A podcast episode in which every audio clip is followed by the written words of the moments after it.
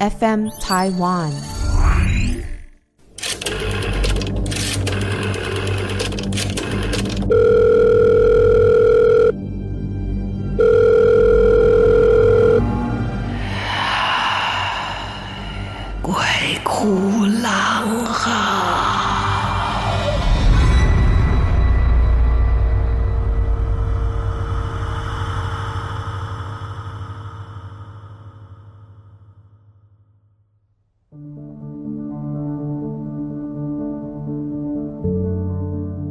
大家好，欢迎来到鬼哭狼嚎，我是郎祖云。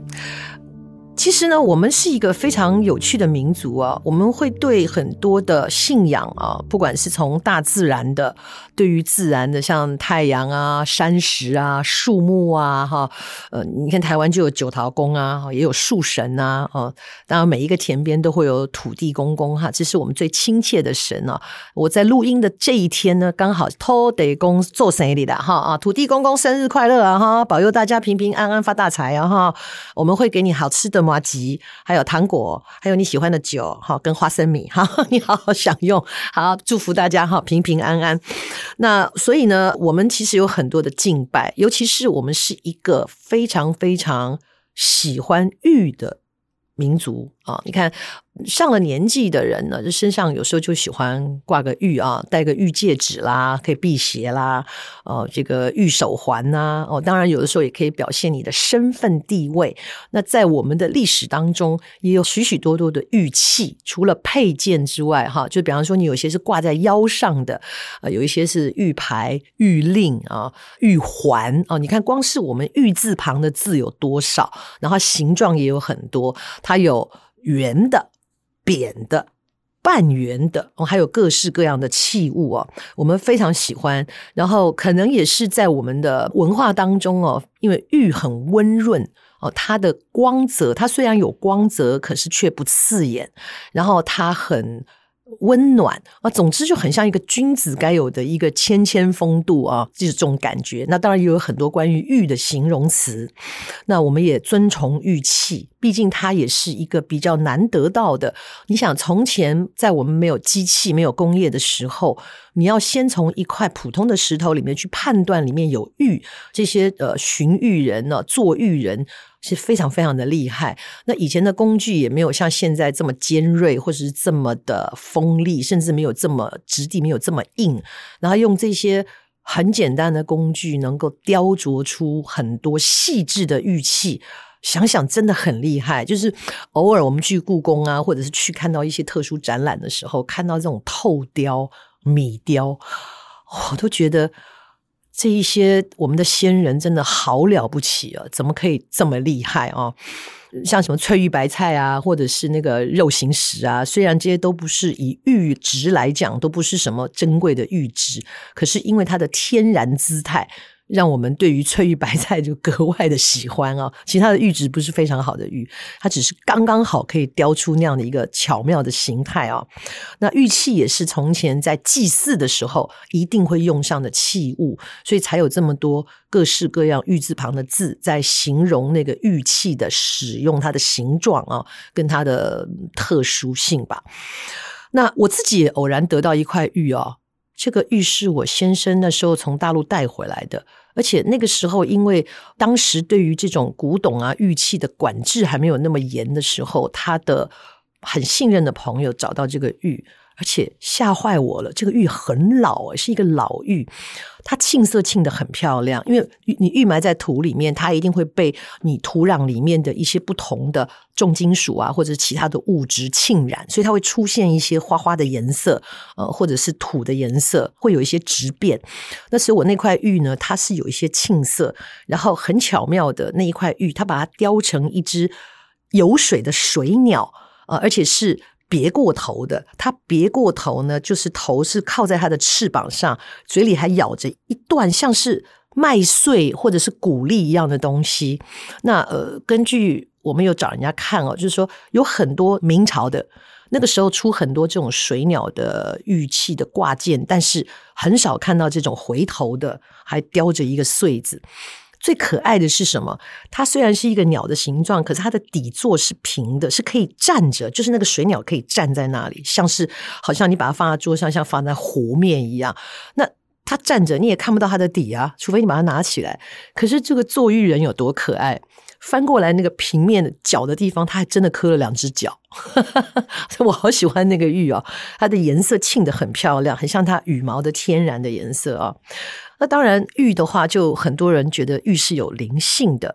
我记得我小时候在《老夫子》这个漫画里面啊，王泽先生的作品，看到一个短短的，我就觉得。他把玉的一种神奇性哦描述得非常活灵活现。不知道你对于这个老夫子里面的角色熟悉吗？当然，主角就是这个永远都穿着一套中式服装的老夫子哈，然后再来他的好朋友秦先生，跟那个长得像冬瓜一样的大番薯啊。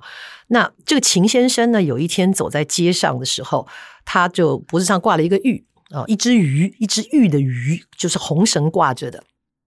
他走在街上的时候，有一个人看到，就说：“哎呀，先生，你这块玉哪里来的？”他说：“没有啊，就是这个家人偶然留给我的，家中长辈留给我的小玩意儿，我也不知道。”他说：“你这个玉不得了啊，值钱了，活灵活现，值钱了。”他看看那玉，没什么吧，就随便挂挂啊，人家给我就挂着了，然后也没有多说什么啊，他就回去了。之后呢，那画面就是这个秦先生呢就在洗澡，在浴缸里面泡着。那当脖子上挂着那个玉嘛，很多人呢玉是不拆下来的。他挂的那个玉，就在他泡澡的时候，那只玉鱼开始游泳了。你不觉得很奇妙吗？虽然是一个幽默的漫画作品，可是我觉得他把我们对于玉的这一种崇拜，或者觉得玉是有神性的啊这个概念呢，画得很清楚。哦，很可爱，呃，也许你也见过这一篇呢。不过现在大部分的年轻人可能不知道老夫子了。不过前几年倒是有重新流行回来，甚至有这个老夫子的电影。如果你有兴趣的话，可以查一查。它是早期非常幽默写实、很社会性的哈，里面的几个主角非常可爱。然后有一些现象呢，比较是形容香港啊，毕竟王泽先生是住在香港的。有兴趣可以找一找。他讲到这个玉啊。我话说玉是有品德、有君子的象征，而且它很有灵性嘛。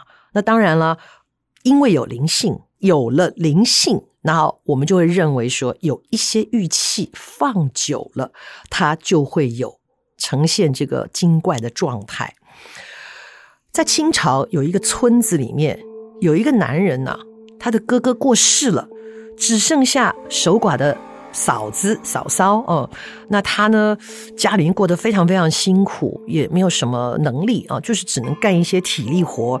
他就天天到外面去，辛辛苦苦的找各种的工作，而且呢，把赚的钱呢都交给自己乳母的嫂子啊。人家说这个长嫂乳母嘛，他非常尊敬他的嫂嫂，所以呢，叔嫂两个人过着非常清贫的日子啊。他对嫂子也非常的尊敬啊，没有任何的不礼貌的举动。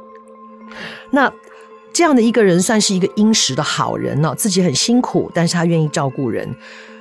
他有一天晚上，他在家里面呢，正在清扫家里的时候，突然间看到他们那个破败的窗户的缝隙里面跑出一张人脸。哎呦，哦，你别以为是隔壁大婶大叔过来打招呼，没有，这一张人脸，它其实大小跟铜钱差不多。而且这一张呢，出现在窗口的这一张小脸，他的眼睛看起来目光炯炯有神，闪闪发光。这小人呢，就透着这个窗户的缝隙，好像在往这个屋子里面偷看一样。这个人虽然很惊讶，可他觉得这一定是什么了不得的东西，因为心里面是一个很纯净的人，所以他也没有产生害怕。他伸手就去抓，结果就抓住了。抓住了以后，掌灯过来哈。我们现在的照明非常的方便，可是，在古时候，从以前你要点这个菜油灯啊，菜油里面榨出的这个油点灯啊，味道很重，而且它不是很亮。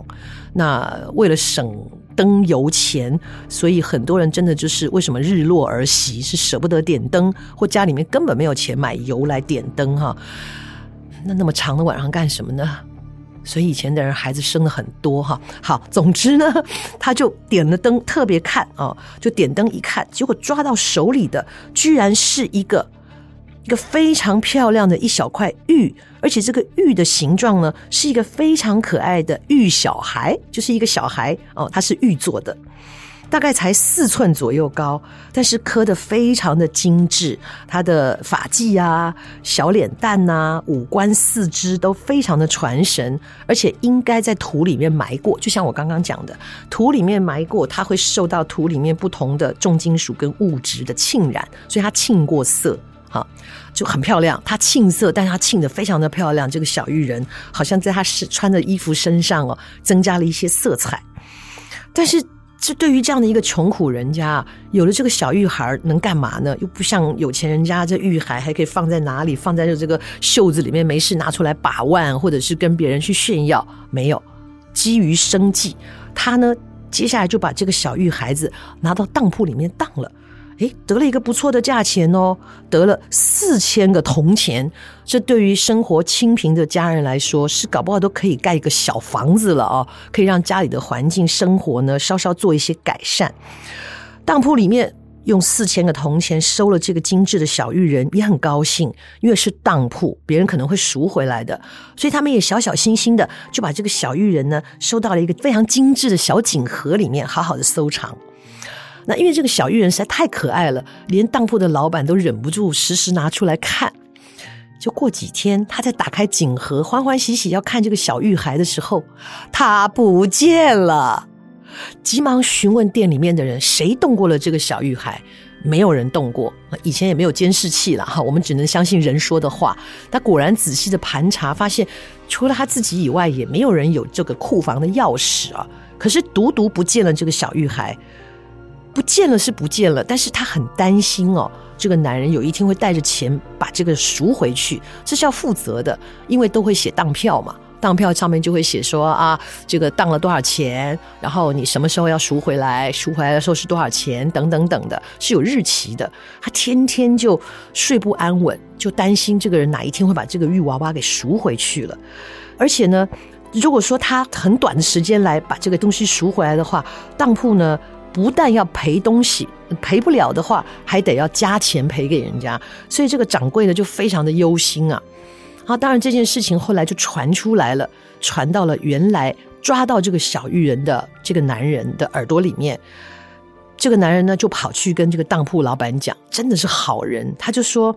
其实这个原本也不是我的东西，我是偶然得到的。他就把他怎么抓到这个小玉人的过程告诉了这个当铺老板。他我偶然得到，他本来就不是我的东西。那我现在呢，用它来暂时让我的生活过得好一些啊。既然他已经不见了，我怎么能够要当铺负这个责任呢？那这件事情就两清了吧。也就是说，掉了就掉了，那这四千钱就是我拿到了，将来我也不会来赎，也不会来跟你计较。啊，于是他们就呃毁了这个当票，当做就是这件事情两相安分就对了。那当然对当铺老板来讲还是非常非常的感激他，也因为呢他觉得这个人的人品真的非常的好，所以呃为了报答他，他常常也找这个人来工作，或者是帮他介绍工作。那当然这些事情也传了出去，一时之间大家对于这个人的诚实呃他的正直呢都感觉到。很喜欢。那除了老板介绍以外，陆陆续续有很多人来找他工作，然后渐渐渐渐的，这个人的生活就步上正轨，也跟他的这一个守寡的嫂子过得非常的安稳。好，这个故事虽然没有什么太灵异恐怖的故事，但我觉得它很温暖。当然，这个小玉人是哪里跑出来的不知道，但是他进过土里，说不定呢是祖先的赠予啊，也或是呢上天觉得这个人。这么好的一个人格，这么光明磊落的一个人，应该要给予帮助啊。那或者是这个小玉人其实就是成了精，要来帮助这个人，所以他帮助完了以后，他又溜了，所以这个玉孩子就不见了啊。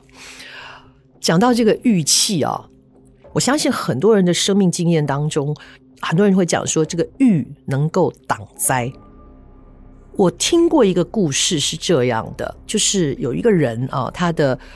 信仰就是观世音菩萨，那所以他家里面当然就会供奉观世音菩萨。渐渐的，他的状态比较好的时候，他就找人刻了一尊玉观音啊，很漂亮，但不会是很大很大了哈，因为玉那么贵，他就刻了一个玉观音，小小的，他就把它放在车上，当做保平安。那当然也常常去顶礼膜拜啊，跟这个观音说话，家里也有这样子。那很多人就跟他说：“哦，这个玉能挡灾呀，你这个玉放在车上啊，会保你平安呐、啊，等等的。”他原本也就是觉得说：“哦，好啦好啦，那是就是一种心理安慰啊。”结果还真的出了一个大车祸，你知道吗？跟公车撞，一个小客车跟公车撞，那是一个什么样的惨况啊？而且是撞到那个车头整个变形。奇迹的是，那个车子整个撞凹哦，安全气囊也弹出来了，然后等等的，那个车头简直已经扁得不像话。那公车当然凹到嘛，喜哈，损坏得很严重。那救难人员来的时候，看到这个状况，觉得车子里面的人应该活不了，要不然起码也是重伤。所以当他们把这个车门什么拆下来的时候啊，这个人撞晕了，把他拖出来之后，发现他身上都是在极危险的，比方说有什么东西穿过来。会从他的腿中间穿过去，那里压过去，会从他的肩膀上面压过去，就是没有压到他本人，而他只是因为安全气囊的撞击撞晕了，然后有一些轻微的黑青，跟胸口啊，胸口跟脸有一些黑青，有一些些有一点点淤啊，就是人有点闷到这样子哈，然后休养没多久就康复了，怪就怪在这个车子撞毁了。然后那个放在车头的玉观音，照理说应该会随着车子应该撞得四分五裂，可是这个玉观音他们后来去检查的时候，只破成了两半，就是中间像人家切割一样破成两半。那后来呢，当然就是去问了哈，就是说这个观音帮他挡灾了，很有趣哦，对不对？啊，所以，所以我不知道哎，金石错置，金石为开吧。也许他真的跟这个救苦救难的观音菩萨是有缘的啊。这也是在讲一个玉的故事。然后呢，呃，我再讲一个跟玉有关系的故事，跟我之前有讲过的一个呃埋在土里的这个人的故事非常的像。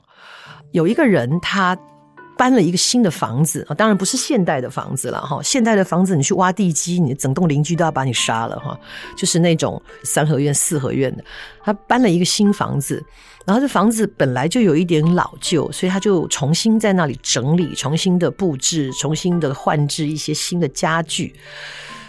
房子也找人来看过，都没有什么问题。可他住了一段时间之后，开始做梦，会梦到。一个人哦，一个男人哈，就是坐在，就是坐在他的房子里面，虽然装潢不一样，坐在房子里面，然后在一个书案前面背对着他，然后手上呢，就是好像抓了一样什么东西，他就是一直轻轻的抚摸他，就爱不释手，可他看不到这个人的正面，然后也看不到他手中的物件到底是什么，只能判断是一个他非常珍惜的东西，他就。常常梦到，他也莫名其妙。可是他家的装潢已经变了，他梦境的发生就是在他现在住的屋子的格局，不得其解。以前的人当然就会去找人问嘛，哎，我这个梦里面到底代表了什么呀？啊、他甚至在梦里面也在问你，你到底，你到底让我做这个梦是要告诉我什么？那也许就是他诚心祈求，或者是他找来的人有帮忙吧。帮忙的人也有说，应该是。他梦境里面应该是有什么事情有求于他，倒看不出有什么坏的状态，所以他后来真的一直在祈祷，说能不能告诉我发生了什么事。结果他就在梦里面，就好像他看着电影的画面一样，像镜头一样，好像他自己慢慢走进了这个房间。原来只是一个远远的旁观者，他走进了这个他原来的屋子。装潢不一样的屋子，他要靠近那个人的时候，发现走不进去了，然后这才看清楚，这一个手上持物件，梦境中的主人手上拿着的，就是一个小的玉器。因为呢，它的非常的温润，光泽非常的漂亮，是一块上好的玉，他就一直握着那个玉，然后喃喃自语，就心中很爱的一块玉。然后他看清楚那个玉以后。梦醒了，让我看见这个玉的形式，就在他还在整修家中的院子的时候，无意间工人就挖到了一个生锈的盒子，啊，就是可能是铜啊或什么这一类的，然后有一些锦缎都烂掉了。人家就把这个盒子拿给他看，他一打开那个盒子，吓了一大跳，就是他梦境里面看到的那一块玉器，小小的握在手上的。那他找到这个玉器以后，又很怕有什么邪祟作祟啊，就拿这个玉又去给人家问了半天，问不出个所以然来。最后这个故事到底怎么回事呢？这个玉终于在梦中现身，出现的状态是一个脸色有一点苍白、带着青的，是一个公子哥，很纤瘦，脸色就是白中带青。但是却是有暗暗的发光的感觉，然后这一个人呢，就在梦里面跟他鞠躬，他说：“我就是你挖出来的那个玉器，我有求于你。”他说：“那 你你用了这么怪的形式干扰了我好几个月，你到底想干嘛呢？”他说：“因为原来住的屋子卖给他房子的这个主人呢，也是他原来的主人，对他爱不释手，对他非常的器重。”所以他希望他能够为他找到他的主人，那主人已经搬走了。那也因为这个玉的请托，所以这个新的屋主开始到处的去打听原来屋主的行踪，就花了好长的一段时间，终于找到了。可惜不幸的是，这个主人呢已经染病，而且家里面的人准备要下葬了。他也不知道怎么办，就带着这个小玉器去见了他的家人，然后就说有这样的一段姻缘，这个玉器希望能够回到他主人的身边。所以家人一阵商量之后，就把这个玉器呢放到原主人的棺椁里面，就一起合葬了。好，这件事情应该就这样结束了。当他回到家中的时候，哎，这几天都没有做那样的梦啊。又过了几天，他又做梦了。这次梦到的不只是那个小玉器幻化成的一个小玉人，身边呢还有他当初去见的那个主人的仪容，就是他后也也变鬼了嘛，两个在一起，然后两个人就躬身向他行礼，向他道谢，然后就消失了。之后这个房子呢也都很安全，也没有再发生奇怪的事情。所以你看，这个玉器有灵啊，因为主人的爱护，他希望能够回到他的手上。但至于为什么他被埋在土里？倒是没有说得很清楚，可能匆匆忙忙的不知怎么地，总之他就被埋在土里啊，原因不明啊。这个就是跟大家讲几个玉的故事哈，从这个老夫子开始讲到这个小玉人来报恩啊，或者是来给一个福泽，到这个小玉器，希望能够寻回原来的主人，跟他能够长久在一起啊。我我自己对玉也是有一些特殊的情感吧。美玉真的很漂亮，甚至有一些叫暖玉，那个就更珍贵了。就是玉应该是比较冰凉的，可是有一些玉呢，你一握到手中，它没有冰凉的感觉，它是温润的啊。这种玉就更难得了。可是现在市面上太多人在卖了哦，那有从缅甸来的，有从别的地方来的，真真假假很难判辨。再加上现在呢，有一些现代科技，用镭射啊，或者用各种的方法。它里面也可以做出冰晶的形式。什么叫冰晶哦？就是它，你那个玉拿起来对着光看的时候，里面像结晶，有那个结晶的感觉。好，这个叫冰晶。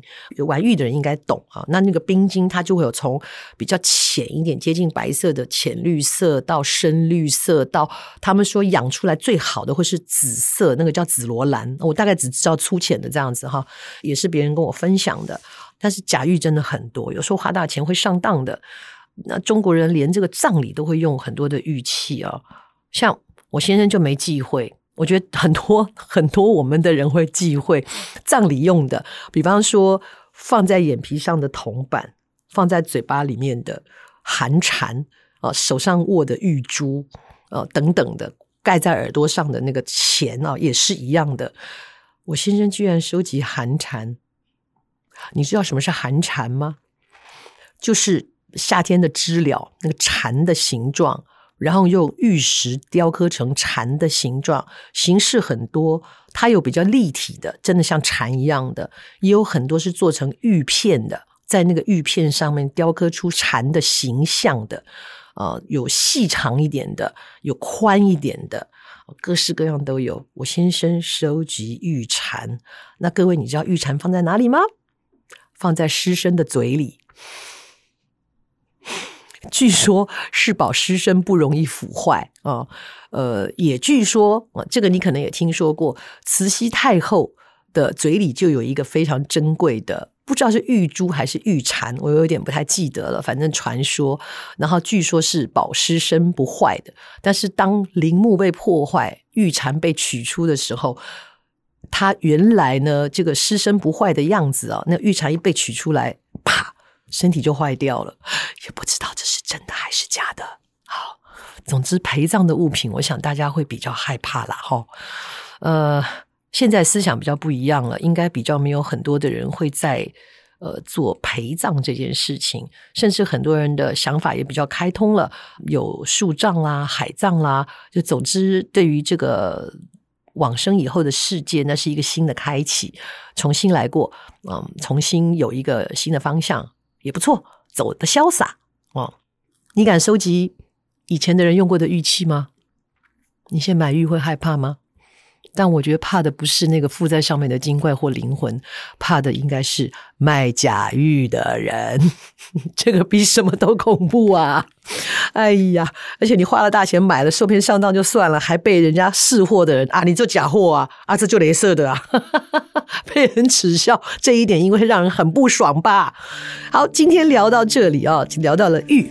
那，刚好进来也都看到很多那个做玉人的广告哈，然后就有感觉想要来讲一下玉的故事，呃，形形色色的一些奇特的故事当然很多啊，欢迎大家来投稿 FM Taiwan，我们有一个投稿专区，欢迎你来把你的故事讲出来哈，写出来，然后我为你讲出来，那讲出来也希望你能够满意，谢谢投稿的朋友，继续加油，然后也可以给我们评分在。Apple Podcast 上面给我们一些鼓励，谢谢，我们会继续加油。日后我们也会陆陆续续请一些不一样的来宾来说说他们的经验谈，来说说他们所接触到的一些比较奇特的故事。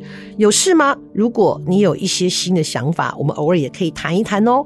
谢谢你今天的收听，祝你心情愉快，拜。